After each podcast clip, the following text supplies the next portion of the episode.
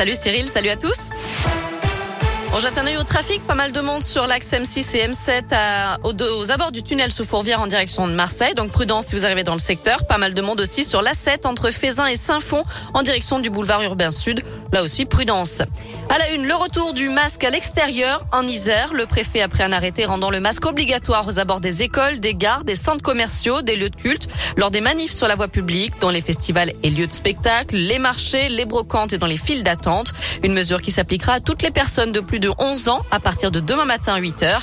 Et puis je rappelle que le masque reste obligatoire lors des déplacements à l'intérieur des établissements soumis au pass sanitaire, comme les cinémas, les restos, les foires, les bibliothèques ou encore les musées. On vous mettra tout le détail sur l'appli Radescoop et radescoop.com. La France a enregistré plus de 20 300 nouvelles contaminations au Covid au cours des dernières 24 heures. L'épidémie qui gagne du terrain aussi dans les écoles. 219 classes fermées dans l'académie de Lyon plus de 4000 à l'échelle nationale. Des chiffres qui n'ont jamais été aussi élevés depuis la rentrée scolaire. En Autriche, où les contaminations explosent, toute la population sera reconfinée à partir de lundi, vaccinée ou non. D'ailleurs, la vaccination sera obligatoire dans ce pays à partir du 1er février prochain. Dans le reste de l'actu, en Auvergne-Rhône-Alpes, une tentative d'arnaque à la poste. Vous avez peut-être reçu des mails ou des textos portant le logo de la poste pour le retrait payant d'un colis, de jeux concours, des tombolas ou des téléchargements d'applications mobiles. Attention, il s'agit bien sûr d'une fraude pour vous soutirer de l'argent ou des données personnelles.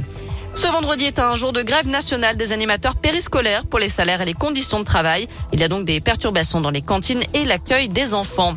Attention, une vague de froid est annoncée pour la semaine prochaine avec des températures négatives au réveil et de la neige en pleine au milieu de fin de semaine. Dans ce contexte, le collectif Urgence Plan Froid Lyon s'inquiète du manque de places d'hébergement pour les personnes à la rue. La préfecture du Rhône annoncera son plan hivernal en début de semaine prochaine. Toutes les infos sur la Péradescoop, péradescoop.com. Des candidats de Colanta menacés de mort sur les réseaux sociaux. La production a signalé les faits à la justice. Ça fait suite à l'affaire tricherie qui secoue l'émission de télé-réalité. Teiura a été exclu pour avoir accepté de la nourriture donnée par des locaux.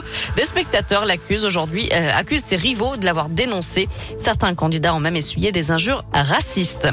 Allez, du foot et l'ouverture de la 14e journée de Ligue 1 ce week-end. Monaco reçoit Lille à 21h ce soir. Saint-Etienne se déplacera à 3 sans ses supporters. Ce sera dimanche à 15h. Et puis dimanche soir à 20h45, ce sera le choc OL-OM à Dessine. Enfin, la billetterie de euh, l'Inversion Festival a ouvert ce matin sur inversionfestival.com. Stromae, PNL, Black Eyed Peas, Orelsan, c'est du 17 et c'est les 17 et 18 juin au stade de Gerland à Lyon. Les billets sont toujours disponibles. Voilà pour l'essentiel de l'actu. On jette un œil à la météo. Pour cet après-midi, on est censé voir quelques éclaircies au milieu de tous ces nuages. Pour l'instant, c'est mal barré. Ouais. Voilà, soyons honnêtes, les températures dépassent pas les 10 degrés.